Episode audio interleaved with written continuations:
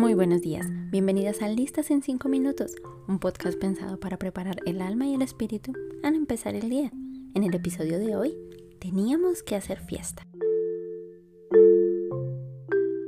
Y ustedes no recibieron un espíritu que de nuevo los esclavice al miedo, sino el espíritu que los adopta como hijos y les permite clamar, Abba Padre.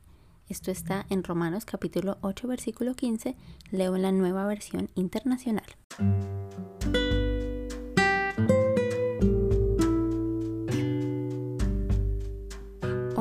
Me gustaría mencionarte algunas características de aquel a quien acabas de recibir por padre.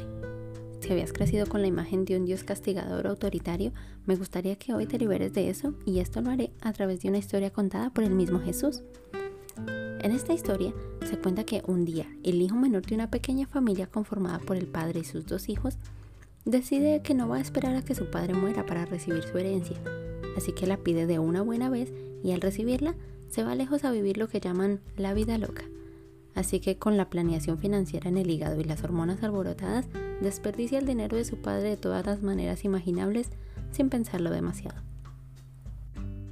Pero como el dinero es un recurso finito, un día se le acabó.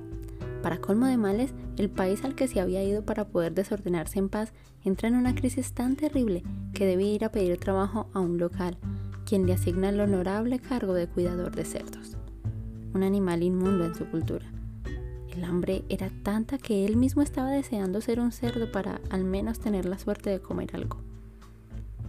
En ese preciso momento, cuando se ve a sí mismo, cuando ve que ese que podría ser hijo está ahora deseando comer comida de cerdos, viene la luz a su mente y decide regresar a donde había salido, a la casa de su padre, donde incluso cualquier jornalero vive en condiciones de lujo comparadas con las que él tiene ahora. Decide volver, pero ahora entendiendo que ha deshonrado a su padre con su comportamiento y que si fuese recibido al menos como jornalero, ya estaría ganando demasiado. Y en ese momento conoce el corazón de su padre, pues para su sorpresa, su padre no está molesto, no se ha ido para otra ciudad o le ha quitado el lugar de hijo, sino que por el contrario, lo está esperando y al verle a lo lejos corre a abrazarlo. Como si no fuera suficiente con esto, el hijo ni siquiera tuvo que pronunciar el discurso conmovedor que traía preparado. Recibe vestido, calzado y anillo nuevamente. Todo le fue devuelto.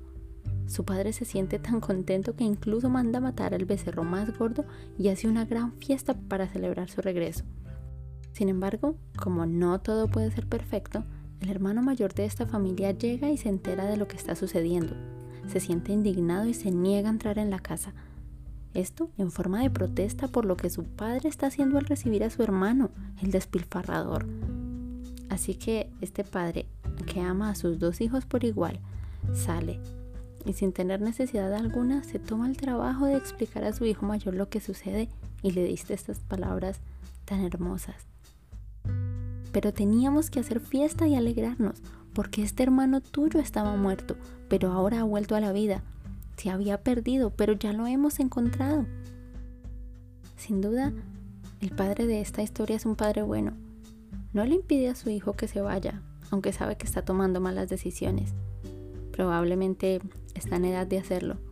Soporta la deshonra de saber que su hijo solamente le aprecia por sus bienes y aún así con todo eso le espera y le recibe con amor.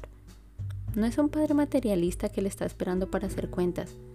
Simplemente al ver la condición que tenía su hijo, Supo que ese joven egoísta que se fue ahora es alguien que ha recapacitado y entiende que no necesita hacerle reclamos o pedirle cuentas de lo que hizo. Ve a ese jovencito que ha perdido hasta los zapatos y su corazón se rompe. Al mismo tiempo se llena de misericordia por él. Ese padre es el mismo que tenemos tú y yo. Uno que se conmueve cuando volvemos con un corazón humilde con un corazón que reconoce que no es digno de ser llamado hijo, pero aún así toma el riesgo y se acerca de nuevo a la que siempre fue su casa. Tal vez en esta cuarentena tu corazón ha recapacitado y has entendido que has desperdiciado los recursos que te dio tu Padre Celestial, y a veces de maneras bastante tontas. Sin embargo, entiende que has sido recibido con amor y restituido en todo. De todas maneras, en adelante queda en ti el compromiso de empezar a ser ese buen hijo, no por obligación, sino por gratitud con aquel que te ha devuelto todo.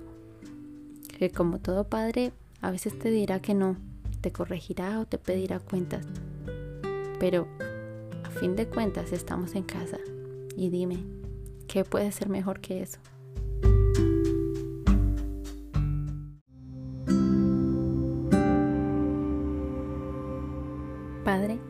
Este momento te doy gracias por aquellos que han decidido empezar a seguirte. Te pido que hoy ellos puedan recibirte como el Padre que eres, que puedan sentirse abrazados y recibidos, que puedan ver hoy a través de este mensaje que tú has corrido a su encuentro. Dales en este día la fortaleza, la sabiduría y la gracia que necesitan para enfrentar este día. En el nombre de Jesús, amén. Tengan un excelente día. Recuerden seguirme en Instagram como arroba nos vemos en un próximo episodio. Muchas gracias.